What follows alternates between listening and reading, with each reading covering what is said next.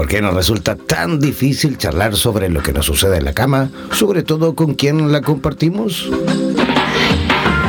Cada domingo, Jan Meyer y Michelle Alba se contactarán con especialistas de toda Hispanoamérica que nos darán las claves para fulminar el pudor, el miedo al rechazo o la falta de costumbre a la hora de abordar el tema con nuestra pareja. Presentamos Bendito Sexo en radioterapias.com.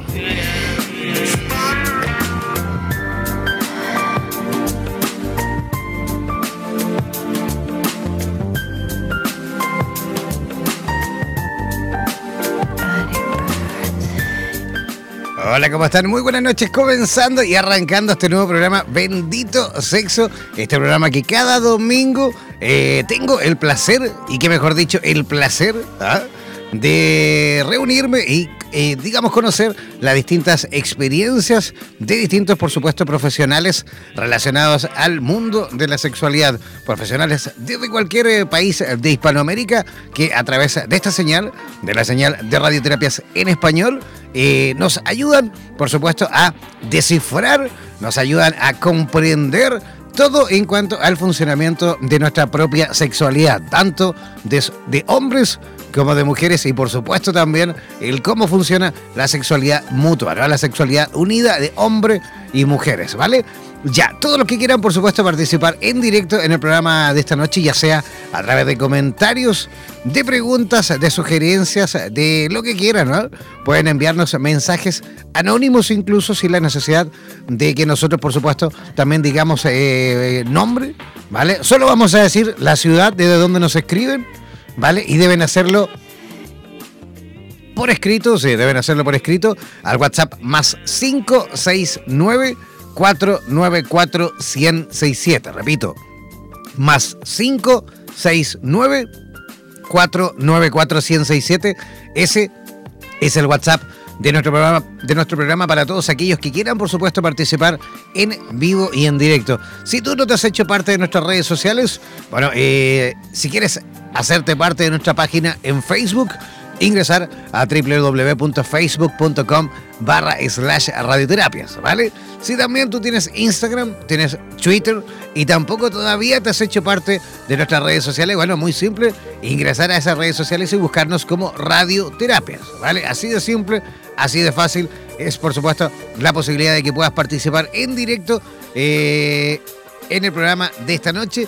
Yo voy a comenzar desde ya a presentar, por supuesto, a nuestra invitada de esta noche que se encuentra conectadísima desde la bellísima ciudad de Santa Cruz de la Sierra, en Bolivia.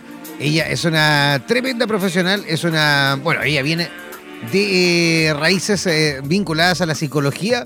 Ella es psicóloga de profesión, también es investigadora de temas relacionados, por supuesto, al amor, al corazón. Es experta en temas de la sexualidad con enfoque integral y biopsicosocial. También se dedica a realizar talleres con adolescentes, también con mujeres de todas las edades y mujeres, ojo, eh, y mujeres que han eh, vencido este proceso relacionado al cáncer de mamas y ella, por supuesto, también les ayuda a que vayan reencontrándose eh, y recuperando la sexualidad en sus vidas. ¿Qué les parece si desde ya comenzamos a recibir con la mejor de las energías a nuestra amiga Teresa Méndez? ¿Cómo estás, Teresa? Muy bien, muchas gracias, Jan. Muy encantada de que me hayan invitado. Encantadísimo estamos nosotros también de que hayas aceptado nuestra invitación esta noche. Así que, oye, ¿qué tema has puesto sobre la mesa? ¿no? Muchísima gente ya comentando a través del WhatsApp de Radioterapias masturbación femenina, ¿sí o no? No, Jan, lo que pasa es que en este tema hay muchísima tela que cortar. Me imagino, Tenemos tela por cortar. historia, mitos, estadísticas y por supuesto lo que nadie quiere decir. Oye, ¿y cuáles son las cosas que la gente no quiere decir? Es muy, por ejemplo, te doy una estadística que ahí habla un poco de lo que no se quiere decir. Un último estudio, bueno, ni tan último, del 2014, americano, ni siquiera latinoamericano, indicaba que los varones tienen una masturbación regular eh, de más o menos una vez al día, en un 40% dicen sí, sí, sí, y mujeres de un 18%. ¿Y qué está pasando? Algo. Ahora, lo que estamos viendo es de aquellas que expresan, ¿no? Para poder hacer una estadística. No sabemos si en realidad existe una regularidad de masturbación y por otro lado hay una especie de sesgo social que reprime el expresarlo, ¿no? Que también puede ser eso. Yo creo que va va por, ahí el tema, ¿no? Que muchísimas mujeres, por supuesto, no se atreven simplemente a contarlo, ¿no? O por ahí. Bueno, e, ¿Es un mito? Ahí tú tendrás que ayudarme también como, como experta en el tema. ¿Es un mito o, no el que realmente las mujeres a lo mejor no necesitan tanto de la masturbación, tanto como los hombres? Y bueno, tendríamos que preguntarle, ¿los hombres necesitan masturbarse?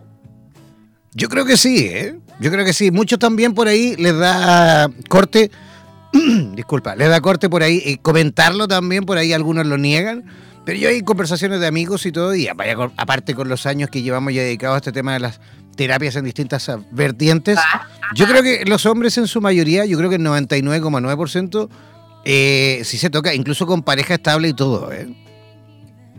Es que este es el problema. Se supone que ambos, eh, biológicamente hablando, eh, tienen las mismas necesidades. Entonces es un poco difícil pensar que uno sexo o un sexo sí pueda y el otro no quiera o no deba.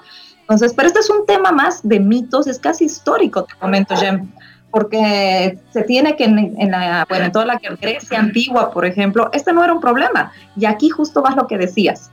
Para la Grecia antigua no existía el género, no habían del género femenino o masculino, y tampoco hablaban de un sexo eh, femenino y masculino.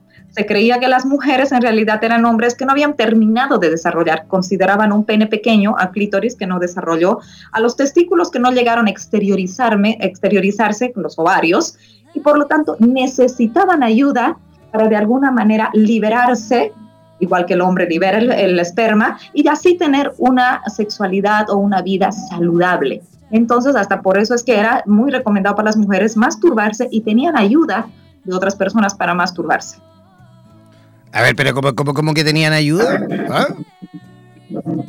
Sí, sí, tenían personas eh, que les ayudaban o tenían ya vibradores. No ah. eran vibradores, obviamente, eran más dildos. Sus juguetitos ahí, ¿no?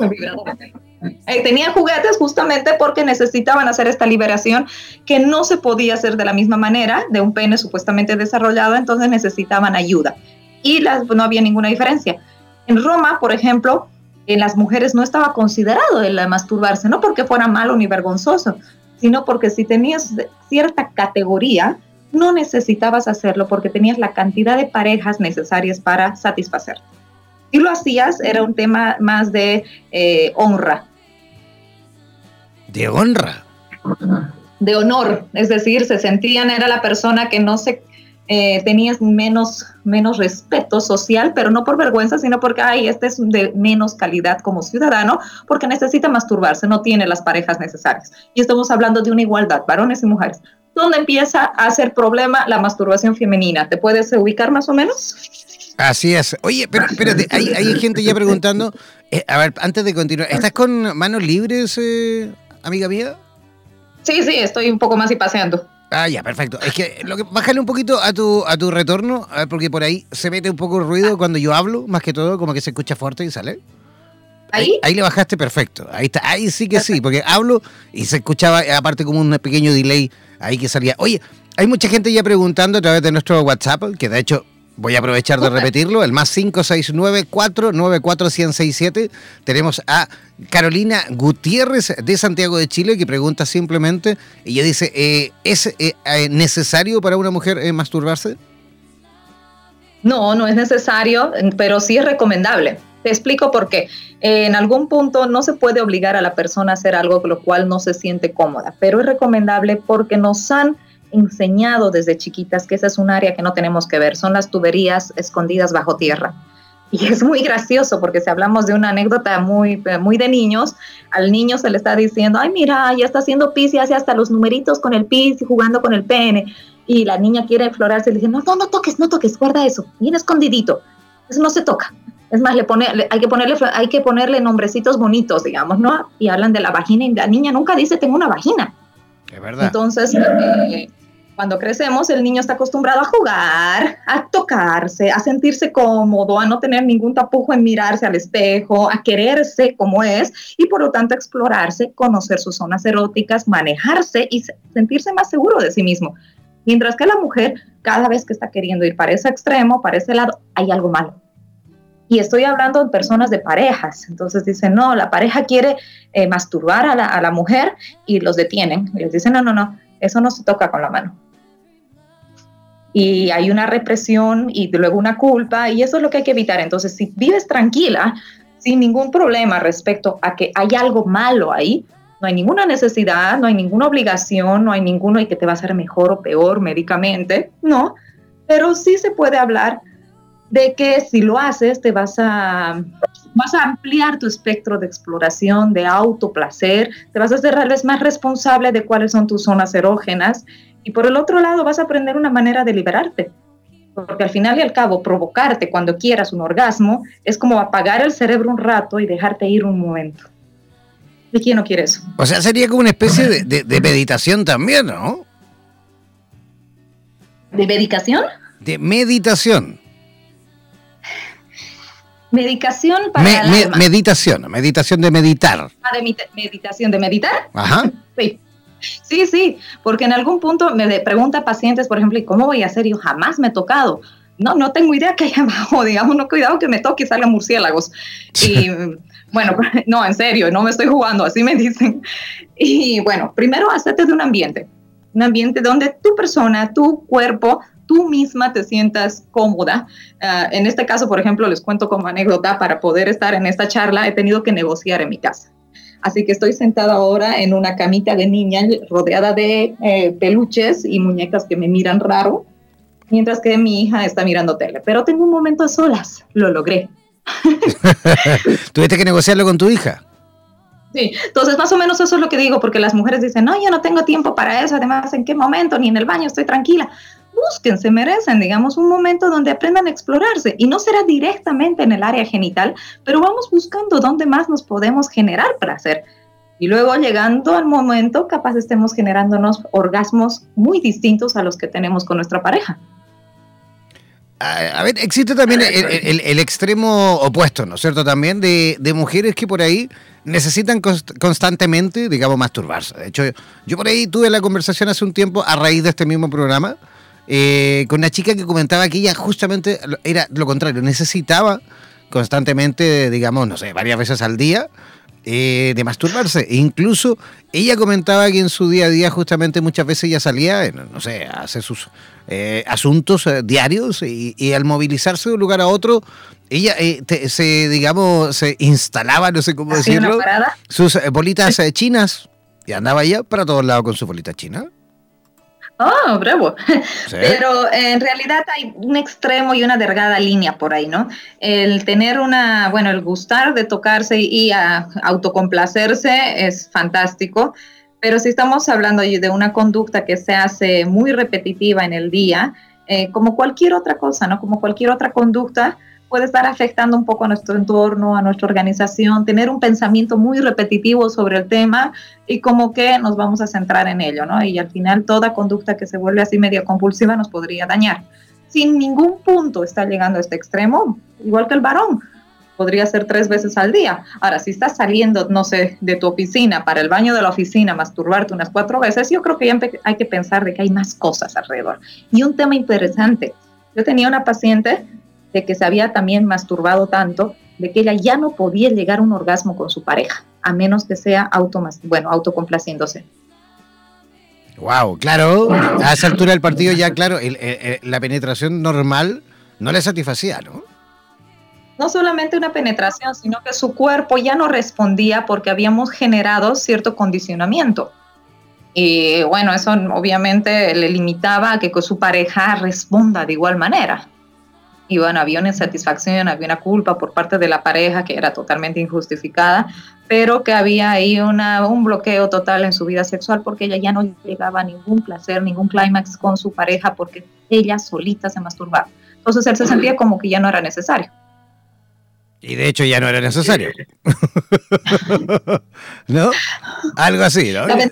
La, chica ya había aprendido. Solamente de complacerse, eh, sí, digamos, tenemos unos juguetitos que son espectaculares, chicas. Tengo por ahí algunos modelos que son, pero les pueden poner nombre, tenerlos ahí y mientras tengan pilas tendrán noches muy divertidas. Perfecto. Oye, de hecho, eh, también comentamos justamente alguna vez en algún programa, en este mismo programa, eh, tuvimos la suerte de conversar con un sexólogo también hace ya varias fechas atrás. Y él justamente no, nos comentaba lo mismo, nos decía que, que cuando tu vida normal, ya sea hombres o mujeres, ¿eh?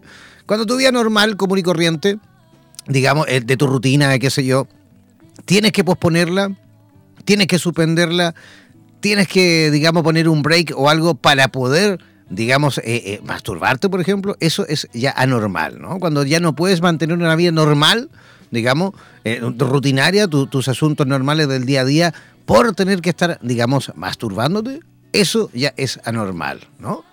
Esa es una alerta para poder ya atender al tema con más delicadeza, es decir, necesito tal vez ayuda más profesional, porque si ya estoy afectando mi entorno con alguna conducta que no estoy pudiendo controlar, definitiva sí, es una alerta ahí de, en rojo para que ah, despertemos y digamos, ok, aquí necesitamos ayuda. Algo está pasando, claro, porque imagínate, no sé, tienes, tienes una reunión, tienes eh, algún compromiso importante y no puedes asistir justamente porque tienes que hacerlo o porque llegas tarde a cualquier lugar, justamente porque te, demoraste, te tardaste, porque estabas en esos menesteres, claro que es normal. Además, ¿Mm? eh, y esto va tanto para varones como mujeres, ¿no? Es un área bastante delicada respecto a piel, a la parte ya biológica. Entonces, toda esa dermis es muy bien, muy delicada. Hacer mucosa es muy fácil de regenerarse, pero también es muy fácil de que a la tener mucha manipulación, estemos contagiándonos algo, tendremos una irritación y luego con el roce de la ropa, bueno, va a seguir la irritación. Entonces es más complicado si, si hacemos esto de que sea una cosa muy agresiva o muy frecuente. He conocido pacientes varones justamente que se han tenido lesiones, ¿no? Por, por conectarse mucho consigo mismos. ¿Sí? ¿Varones? ¿Por parte de varones? Sí, sí, sí. Adolescentes sobre todo están en la explosión de conocerse y claro, al no notar que es una piel delicada, se han lastimado. Niñas pequeñitas, digamos, que están en la parte de exploración, que también se han, se han lastimado. Entonces, es un tema de cuidarse mucho, es quererse y cuidarse al mismo tiempo. Un detalle interesante, ¿sabías que la mujer es el único ser en toda la naturaleza que tiene un órgano que está dedicado solamente al placer? No. ¿Por el, por el clítoris te refieres tú? El clítoris, exacto. Nadie más en la naturaleza tiene un órgano dedicado totalmente al placer. Está totalmente separado de la reproducción. Absolutamente está súper separado. Justamente está súper separado. De hecho, a raíz de eso mismo... Adelante, continúa, termina tu idea. No, no, es solamente dedicada al placer, es un, y es más, no es tan chiquitito como parecería, tiene más o menos 6 centímetros hacia adentro y, tiene un espectro muy grande donde se puede estimular y su única función es generar placer. De hecho, de hecho lo, simplemente lo que se ve justamente del clítoris no es nada más que la punta del iceberg, ¿no? Exacto, es tan genial, es como un iceberg, tú lo dijiste. De hecho, eh, por ahí existía un, hasta, hasta hace poco, de hecho todavía existe este famosísimo mito del punto G, ¿no? Y, en realidad tenemos todo un abecedario. Sí, sí, sí, pero, pero, pero por eso mismo, ahí voy, porque la gente, claro, al descubrir por ahí una zona determinada, digamos que empezaron a, a estimular y denominaron, por supuesto, punto G, pero luego con, el tiempo, con los estudios, porque también debemos mencionar de que, eh, eh, digamos, eh, la ciencia ha sido bastante egoísta también con este órgano, el clítoris, no ha tenido tanto estudio como se quisiese, ¿no? como debiese tener, pero justamente en esos últimos estudios que se han hecho y con la tecnología que hoy en día tenemos, con la tomografía y cuántos, digamos, aparatos que nos permiten justamente conocer nuestros órganos por dentro, es que hemos llegado a, digamos, a darnos cuenta de que ese, ese punto, esa zona que estimulábamos a modo de punto G, no era más ni menos que el mismo clítoris en su zona interna, que por supuesto también, al ser estimulada en esa zona determinada, también por supuesto provocaba placer, ¿no? Exactamente, y está abarrotado de terminaciones nerviosas. Por lo tanto, la estimulación, no importa en qué área, porque como dices, se extiende bastante por en la parte interna, puede provocar distintos placeres y niveles de orgasmos. Y eso es lo que llamamos, bueno, en realidad por eso decimos, no tenemos un punto G, sino todo el abecedario, y la gente cree que tenemos un solo tipo de orgasmo y se preocupa muchas mujeres sobre todo eh, tienen, y esto es muy delicado, 20 años y nunca se han estimulado y nunca han sabido cómo es un orgasmo. Y no es que tenemos solo tipo de orgasmos, tenemos bastantes, tenemos intermitentes, tenemos los que suben y bajan, tenemos uno que sube y explota, tenemos unos más largos, entonces tenemos algunos chiquititos que son como un rapidín, digamos, de orgasmo, y, y, unos como que sentimos que las personas están como esperando que sea un solo tipo y alcanzándolo o buscando como si fuera la meta de todas las relaciones, digamos. Cuando en realidad podemos ir estimulando con mucha calma, con mucho conocimiento y vamos a ver que como que mezclando con otras partes erógenas del cuerpo se tiene el doble de placer. Imagínate que más o menos en 1800, estamos hablando del siglo XIX, XX, recién se comienza a estudiar la sexualidad femenina y se descubre que tiene un espectro súper amplio y mucho más amplio que la del varón, está mucho más centralizada eróticamente, digamos. Y ahí es donde imagínate que en 1880 aparecen los primeros vibradores para, ¿y sabías que era con una, receta médica para el dolor de cabeza?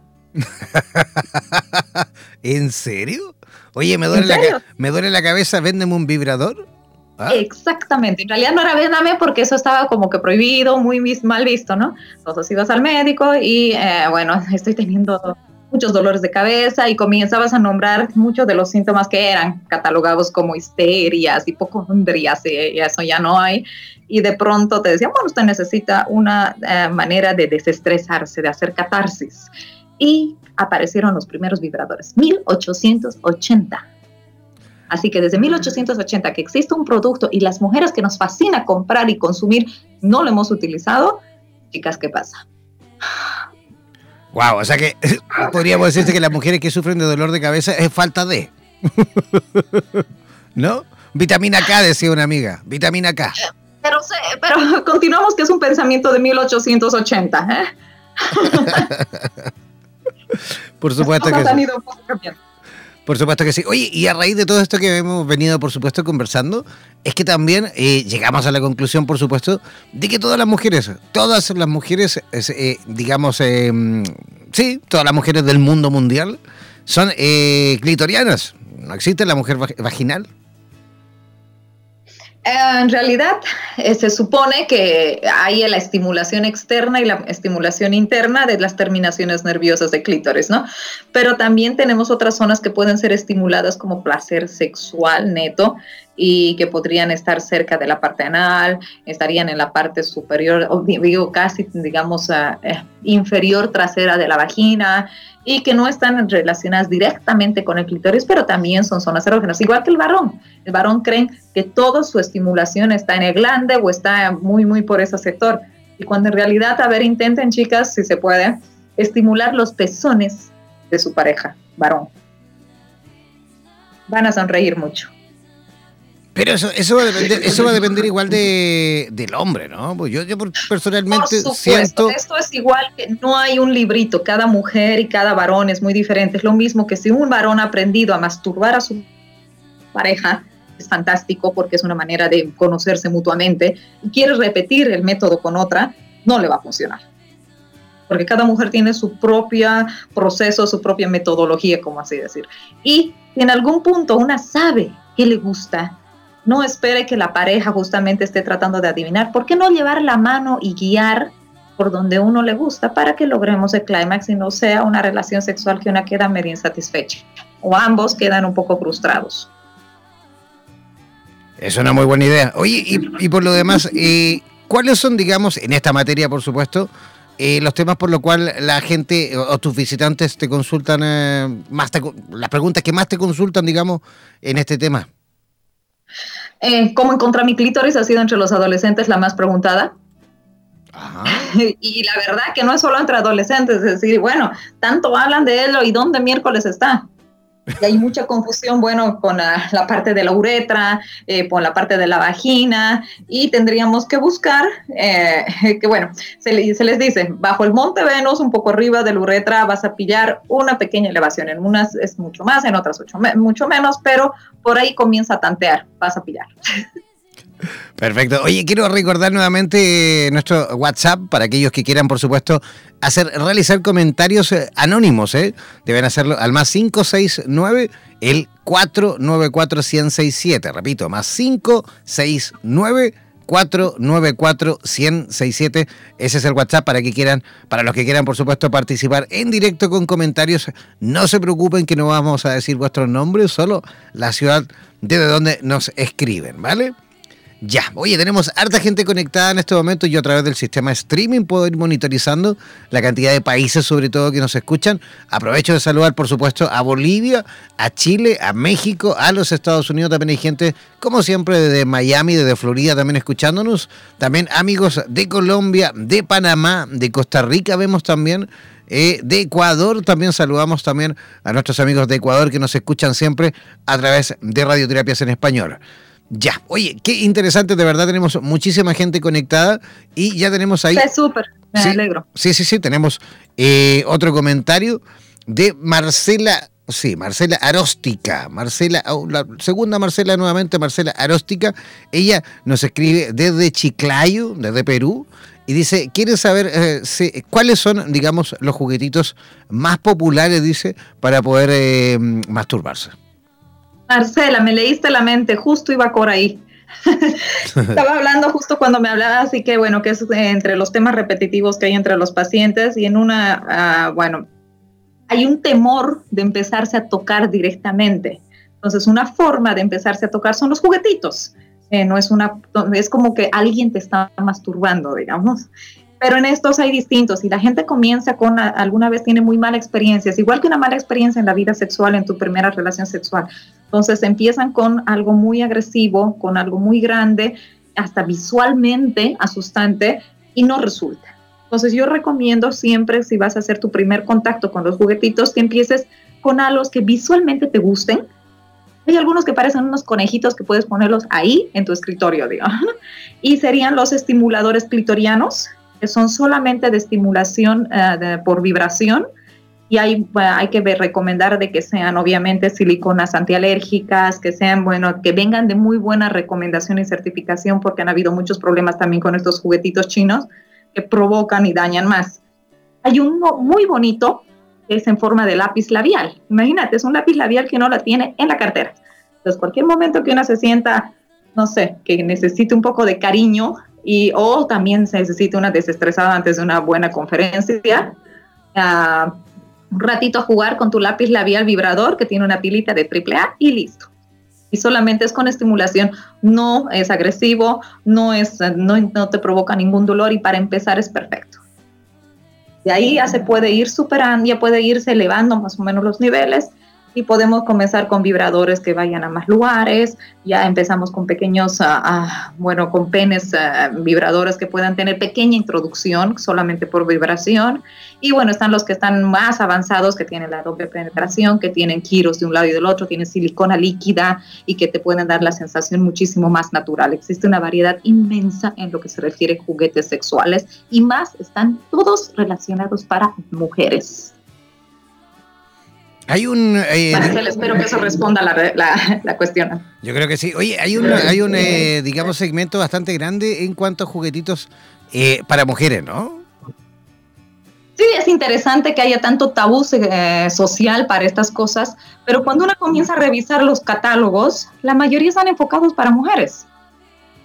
Y es más, yo tenía el proyecto de empezar a vender y que las mujeres compren y demás, y me salió un tiro por la culata por ahí los que me compraban eran varones para sus novias, pero con razones muy interesantes.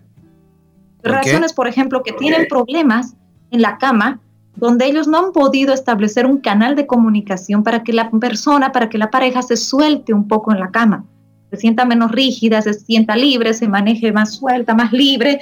Entonces comenzaron a comprar los juguetitos como para que, a ver si sola, acordándote de mí, puedas, digamos, generar mayor eh, tranquilidad para el momento.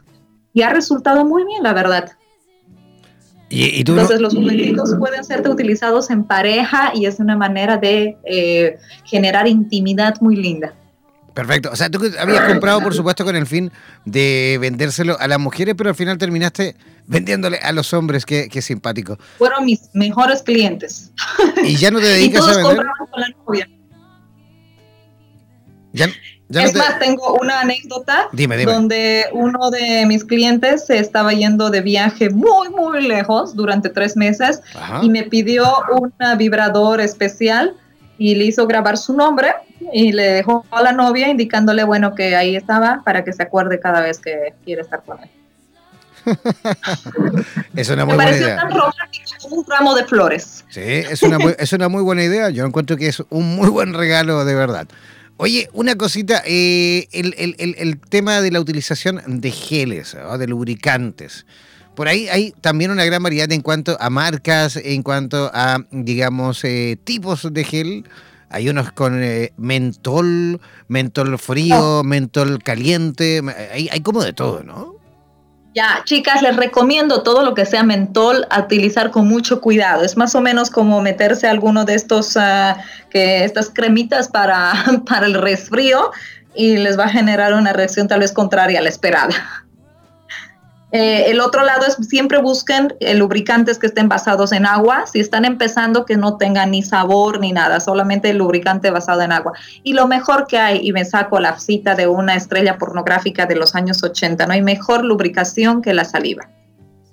¿En serio? Es natural, no está contaminada y está siempre a la mano. Mira, mira tú. Buen dato, buen dato es el que acaba de dar. Yo me acuerdo, me acuerdo hace ya bastante tiempo, unos 10, 15 años atrás. Yo vivía en Barcelona en ese entonces, vivía en, España, bueno, en Cataluña. Y recuerdo que en ese, en ese momento yo tenía una novia y eh, descubrimos unos lubricantes en ese momento que eran eh, uno calor frío y el otro era calor, perdón, uno era mentol frío y el otro era mentol, digamos, pero uno producía frío y el otro producía calor, ¿me entiendes o no? Y, y, recuerdo que empezamos a, jugar con, con, aquellos y nos hicimos prácticamente adictos al tema. Hay una mejor, bueno, no es tanto un lubricante, diga, ¿no? Pero entre estos hay los de que provocan sensación de calor, sensación de frío, hay algunos que provocan cierta dilatación, digamos, eh, pueden ser tanto para varón como para mujer, provocan una sensación de ah, también adormecimiento, en un caso que es necesario si tienes algún tipo de eyaculación precoz. Y en las mujeres también, tengo mujeres que eh, termina muy rápido, me dicen, sus parejas. Entonces me dicen, mi, novia termina, mi pareja termina muy rápido y después no quiere que la toque. Entonces también tenemos algunos lubricantes que ayudan a una especie de sensibilización para que puedan durar más. Tenemos también aquellos lubricantes, no son lubricantes, se llaman alguna vez, y esto va también para los oyentes si recuerdan la niñez, unas pastillitas donde unos sobrecitos, una metía la, la, bueno, metía el palito y en la boca comenzaban a reventar ¿Ya? ¿Sí? ¿Te recuerdas? Sí, que masticabas y comenzaban a hacer unas pelotitas en la boca. Sí, sí, eh, petaceta se llamaban acá. Hay eso, es algo exacto. Hay eso para esparcir en el cuerpo. Es un juguete erótico, en realidad es una crema erótica. La puedes repartir en la parte genital, en los pezones, que es muy rico. Y cuando tu pareja comienza a lamer, comienza a explotar. Ajá, ¿y dónde venden eso para ir a buscar una camioneta? Ambos, muy interesante. sí, definitivamente. Algo muy interesante con la masturbación femenina y masculina, Jan, que me, estaba olvidando, es el tipo de fantasías que tenemos y es muy diferente entre las varones y mujeres. ¿Ya? Por ejemplo, el varón, ah, tenemos dos tipos de eh, fantasías para empezar, son las relatadas y las tipo flash, eso es para todos. Los varones prefieren las de tipo flash y las mujeres tienen el tipo relato. Y eso tal vez es un tema social, pero también quisiera, si alguien sabe, me encantaría saber si tiene una base científica. Pero las flash son solo imágenes, ciertas imágenes específicas que generan el estímulo de excitación y por, empieza el proceso, obviamente, de, de todo el proceso de erotizado para tener un clímax o empezar la masturbación.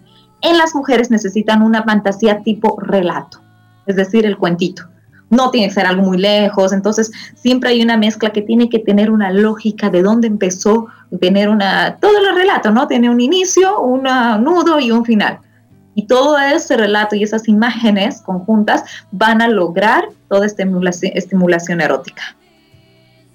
Wow, maravilloso. Ahora también hay mujeres que utilizan a la y los varones el relato, pero estamos hablando en porcentaje, más o menos se da que prefieren y prefieren esos tipos.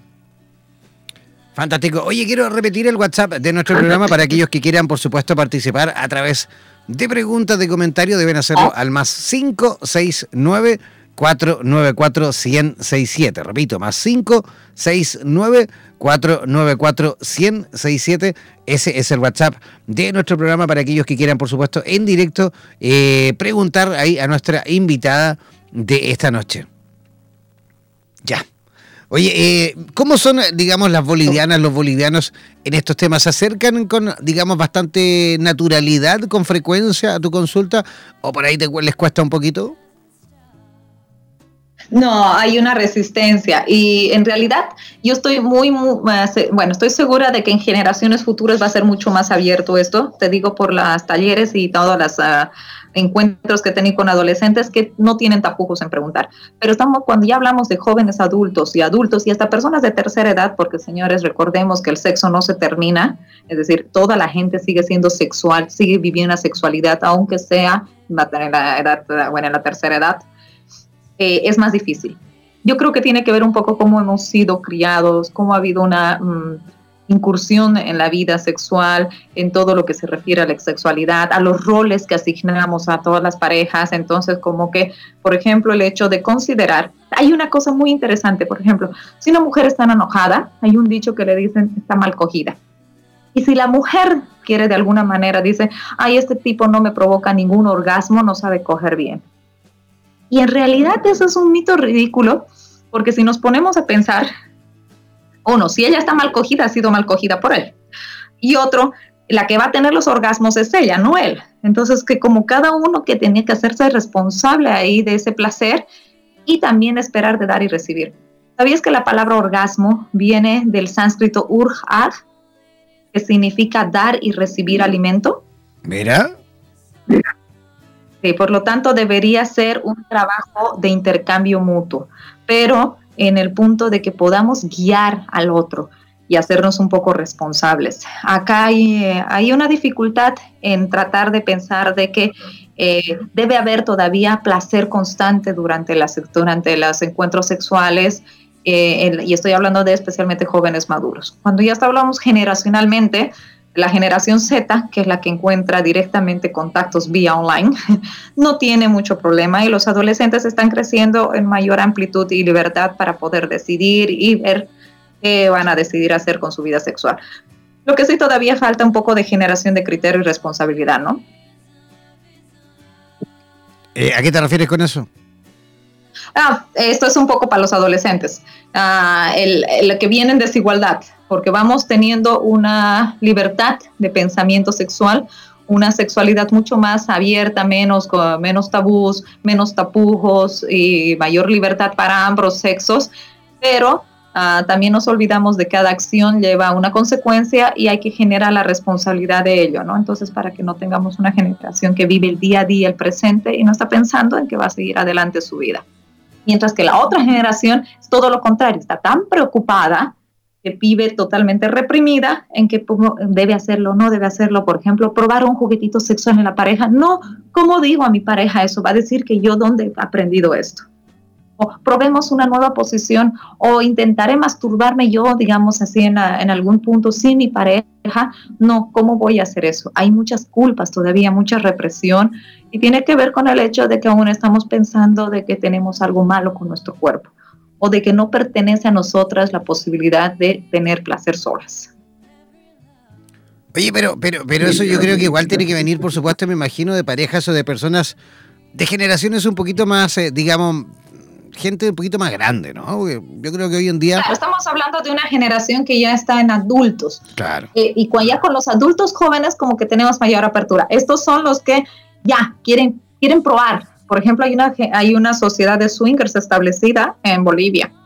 Eh, tenemos también ya muchos Es decir, ya ahí tenemos eh, un programa, por ejemplo, bien establecido sobre educación sexual, pero varias emisoras de radio ya tocan el tema.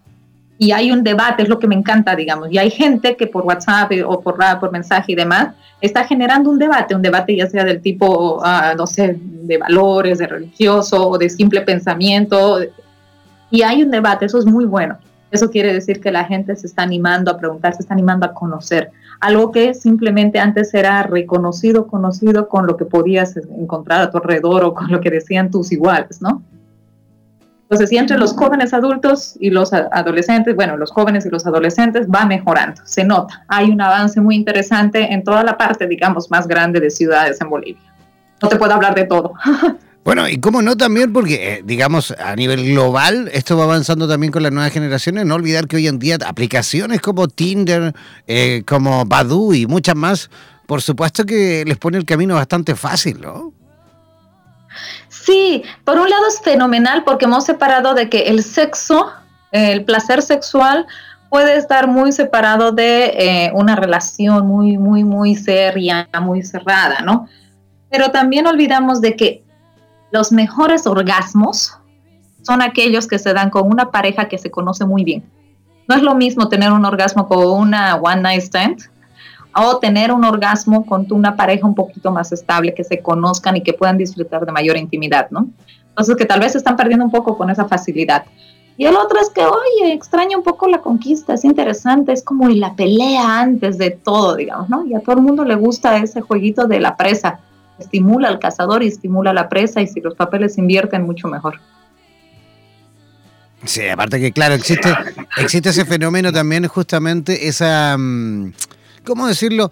Esa sensación, por supuesto, de ir al encuentro de alguien que no conoces en absoluto, ¿no? Que acabas de ir, digamos, de encontrarte en la aplicación de un teléfono e ir con toda esa fantasía, esa fantasía loca de llegar ahí y terminar, por supuesto, como, como, no sé, terminar, por supuesto, copulando, mejor dicho, con esta personita eh, que, no tenemos idea ni quién es, ¿no? Pero por supuesto, empieza todo el juego y la fantasía, a la aventura, la conquista, hasta llegar y terminar, por supuesto, en ese, en ese orgasmo, ¿no?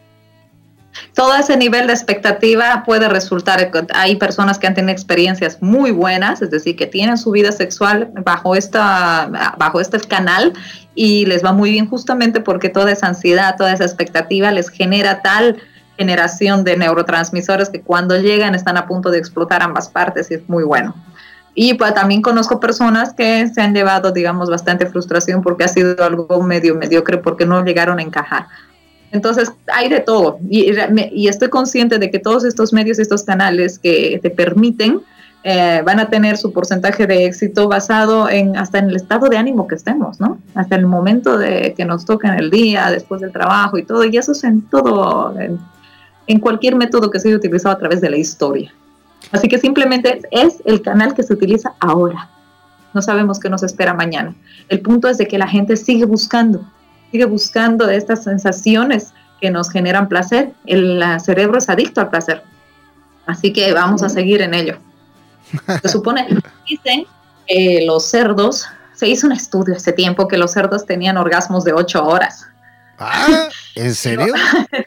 sí, pero no. Eh, hay otro estudio que refuta el mismo, un estudio español justo, pero no me acuerdo ahorita de qué año, pero indica que el orgasmo como tal es una capacidad netamente humana, es una capacidad cortical que se da de un proceso complicado de una cantidad exacta, un cóctel exacto de neurotransmisores a nivel cortical y por lo tanto es netamente humano. Por lo tanto, imagínate ese poder que tenemos. Hemos pasado y evolucionado de solamente reproducir a disfrutar el contacto con el otro de tal forma que llegamos a un éxtasis.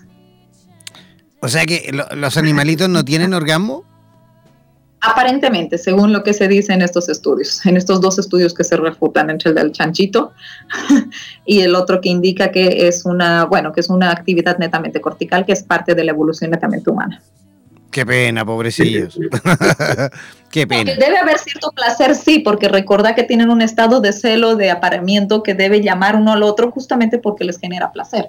Pero la conciencia y la búsqueda, que ahí va la masturbación, tal vez podría ser algo más allá de solamente instintiva. Tenemos muchos animales en la naturaleza que sí se masturban, especialmente los primates. Los primates, correcto. Pero el tipo de fantasía que pueden tener y el tipo de climas que pueden tener es muy diferente al humano. Y eso es algo netamente y especialmente dedicado a nosotros. A esto les humanos que las mujeres tienen un espectro mucho más amplio por la cantidad de zonas erógenas que poseemos. Entonces ahí podemos tener toda una fiesta. ¡Wow! ¿no? Maravilloso, maravilloso. Oye, em, Teresa, ¿cómo y, dónde atiendes en Santa Cruz de la Sierra? Por supuesto. Ah, primero teléfono para quienes eh, están por Santa Cruz y por Bolivia. Mi número parece de radio móvil, así que es súper fácil. Es el 77-666-900. Si están en otros lados, tenemos el 591 por delante bien 591? Sí, sí, sí, sí. En el Facebook estoy como Teresa Méndez. Muy pronto, más bien te comento, ya estaré con la página yo oficial. Estaremos ah, buscando temas de sexualidad, así que ya vamos a estar posteándola. Fantástico. Y para, eh, bueno, tengo el consultorio, que está en Multimédica, en la parte central de Santa Cruz. Y tengo otro consultorio que está más afuera de Santa Cruz, que está en el barrio Urbarí justamente para quienes no pueden llegar al centro. O sea que atienden en dos lugares. Sí, para la parte clínica atienden dos lugares y los talleres, bueno, los talleres se dan en colegios, eh, se dan en la parte del oncológico, por ejemplo, también en voluntariados. En realidad, yo me las arreglo donde sea, si se trata de hablar de sexualidad y educar y tratar de transmitir un poco de esta libertad de que no hay nada sucio, no hay nada malo en conocernos, en tocarnos y a mayor conocimiento, mayor placer. Oye, pero con, dos consultas en la ciudad de Santa Cruz de la Sierra, eso demuestra entonces que, a la gente no le, no le cuesta tanto acercarse incluso a, consultar, ¿no? Ahora último, como se ha abierto, eh, como que hay una mayor apertura. Hace mucho, por ejemplo, yo hice unos, imagínate dónde, unos talleres que tenían que ver con amamantamiento en medio de la Amazonía, sí, en medio de la nada, es decir, para llegar ahí había que subirse a una, lo que parecía una, una barquita, digamos, y llegabas a la nada. Un lugar espectacular, pero, pero no había nada alrededor, digamos, se juntaban unas mamás y bueno, tratábamos de echarle un poco sobre el amamantamiento, la leche materna y demás. Y ahí de alguna manera derivaba en, bueno, los hijos, los embarazos, los métodos anticonceptivos. Y ahí uno de los varones que estaba ahí cerca comenzó a decir, me acuerdo, no, no, no, nunca aquí vamos a utilizar un preservativo, pero ¿por qué? Si es lo mejor. No, que cree esa cosa no aguanta. Uno que está salte, que salte, uno está feliz en medio de todo, tú se salió. No aguanta eso, eso el trajenar de nosotros no, no aguanta un, un preservativo. Lo dijo así, estoy hablando de una persona que vive en medio del bosque. Entonces eso como que da mayor esperanza a de que a todo nivel podríamos ingresar con mayor facilidad para poder sobre todo explicar, dar un poquito de información. El momento de decidir es útil y te permite tener mayor, uh, mayor, bueno, mayor placer, eh, vivir con una, una sexualidad del tipo saludable. Ahora sí tenemos parejas todavía muy tradicionales, tenemos colegios muy tradicionales es una simbiosis muy interesante en Bolivia, y bueno, te puedo hablar de Santa Cruz, que es una ciudad bastante grande, donde se mezcla una parte de libertad y modernismo y una parte muy conservadora, muy conservadora, digamos, ¿no? se la va a pelear por, por la radio, por la tele, de que no se debe hacer eso. Un ejemplo bonito, recién se va a aprobar la ley de derechos sexuales de mujeres de mayores de 18 años. Y había una cápite donde indicaba, bueno, en realidad es una ley de la mujer y una cápita indicaba los derechos sexuales de mujeres de mayores de 18 años, mayores, ni siquiera estoy hablando de menores. Y fue anulado porque había una parte en la parte del Consejo que era bastante tradicionalista, por lo tanto no sale ese artículo en la ley. Pero el hecho de que ya exista una ley de la mujer donde abarca de no solamente la parte de violencia, sino de derechos, de todo de responsabilidades, es un avance. Por eso te digo, es una simbiosis interesante que ahí coexisten estas dos percepciones. Sí, porque yo creo que Santa Cruz, tanto Santa Cruz como Cochabamba, ¿no? A lo mejor son como las dos ciudades de... De... En realidad es el eje central, ¿no? Que es La Paz, Cochabamba y Santa Cruz. Es el eje central el que más o menos lanza todas las vibras de formas de vida, o la contextualización y la cultura. Pero la gente en, en La Paz también es tan liberal como el cruceño, como el cochabambino. Mira, La Paz hará frío y todo el mundo anda de, de saconcito. Pero es el lugar, yo creo que donde más libertad se tiene, se tiene una, una que se llama un grupo social muy, muy grande de toda la parte de LGTBs. La ley de diversidad sexual se ha firmado ahí en La Paz. Tenemos ya gente que puede cambiar su carnet de identidad porque ha decidido cambiar su identidad de género. Y eso es un avance. Fantástico, claro que sí. Tenemos una desigualdad de conceptos todavía entre la población.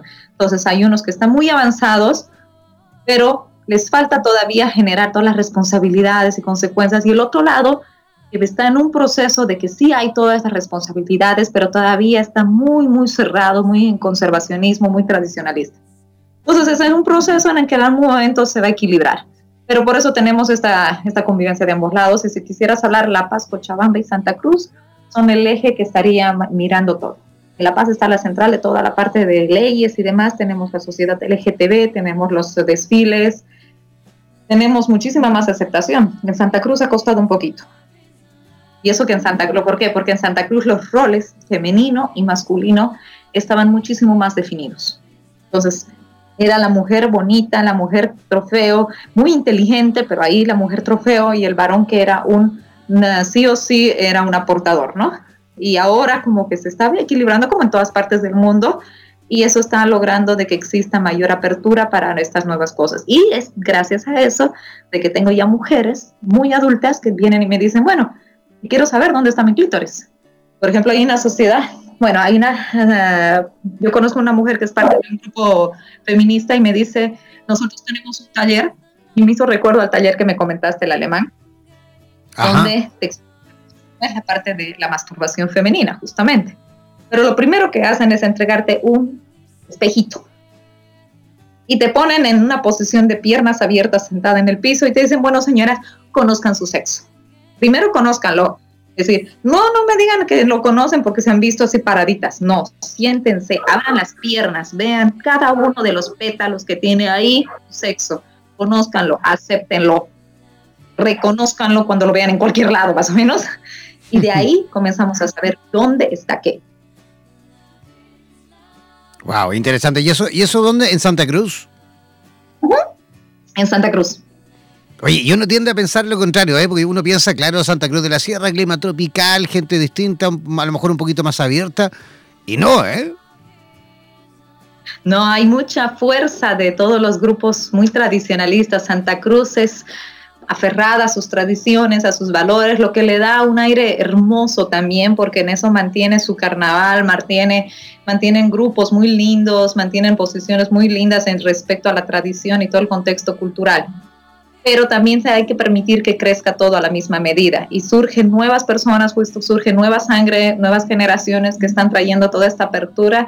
Y es agradable ver cómo se está peleando toda esta, eh, que van a terminar encajando, pero ahora están tratando de ver cómo se mezclan, pero estamos en ese proceso y es lindo estar justamente de espectadora y de también participante de este proceso. Sin duda que sí. Oye, todos los que quieran, por supuesto, conectar con nuestra invitada del día de hoy, con Teresa Méndez, todos los que quieran, por supuesto, conectar, ya sea a través del WhatsApp, y lo van a hacer, por supuesto, desde fuera de Bolivia, deben escribirle al más 591-776-66900. Eh, Voy a repetir, el más 591 776-66900. Ese es el WhatsApp de Teresa Méndez en la ciudad de Santa Cruz de la Sierra, en Bolivia. Oye, Teresa, queremos agradecerte tu visita en este programa. Estamos realmente felices de, haber tenido la oportunidad de conocer un poquito más de ti y esperamos sin duda repetir el plato, ¿te parece? muchas gracias, Jean, por la invitación y por supuesto encantada de seguir cuando quieras. ¿Cuando quiera? Claro. Próxima semana. A los temas que tenga. Por ejemplo, continuar con, bueno, he visto que hay uno del clítoris muy bueno, digan, pero hablar ya de otros temas como sexo en la tercera edad que nadie quiere hablar, pucha, está muy bueno también. Es un buen tema. De hecho, aquí se hizo un estudio también en Chile hace, yo creo que un año, un poquito más quizás, ¿no? Salió en la televisión y todo. y que justamente arrojaba que eh, la tercera edad eh, tiene muchísimo más sexo de lo que pensábamos. ¿eh? Las relaciones sexuales en la tercera edad es bien, bien activa con la diferencia de que, claro, es oculta, es silenciosa, no tenemos idea de nada, por supuesto, porque es bien ahí como en secreto, bien escondida. Es una que no va a estar utilizando redes sociales para transmitirlo, ¿eh? Claro, no, no, no, claro, y por un tema, por un tema también, por supuesto, de los tiempos de ellos y todo, lo viven en, en, con muchísimo más, eh, digamos, eh, en secreto, ¿no? Pero es bien activa, es bien activa, mucho más activa de lo que nosotros nos imaginábamos. ¿ah? Sí, es espectacular eso, porque acá no sentí, pues, creemos que son abuelitos y han dejado de, ser sexuados, digamos, ¿no?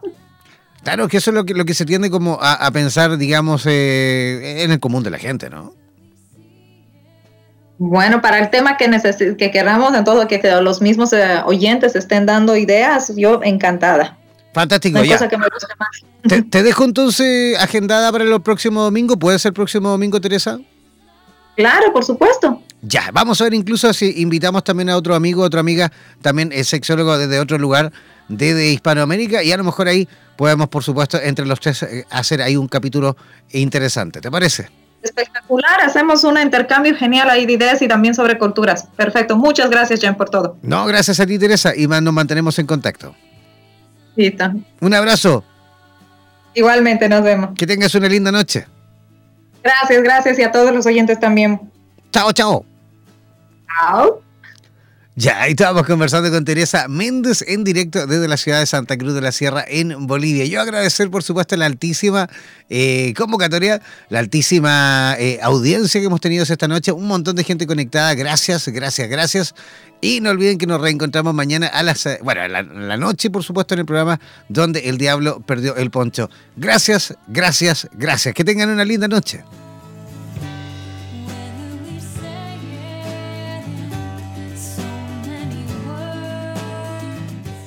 Somos la radio oficial de los terapeutas holísticos del mundo. En radioterapias.com somos lo que sentimos.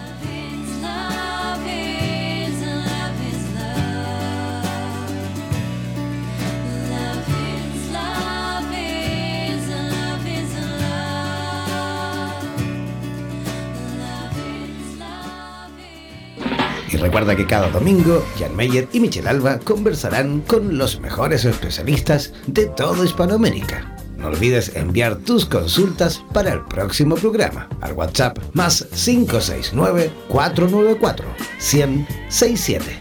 Bendito Sexo es una producción de radioterapias.com.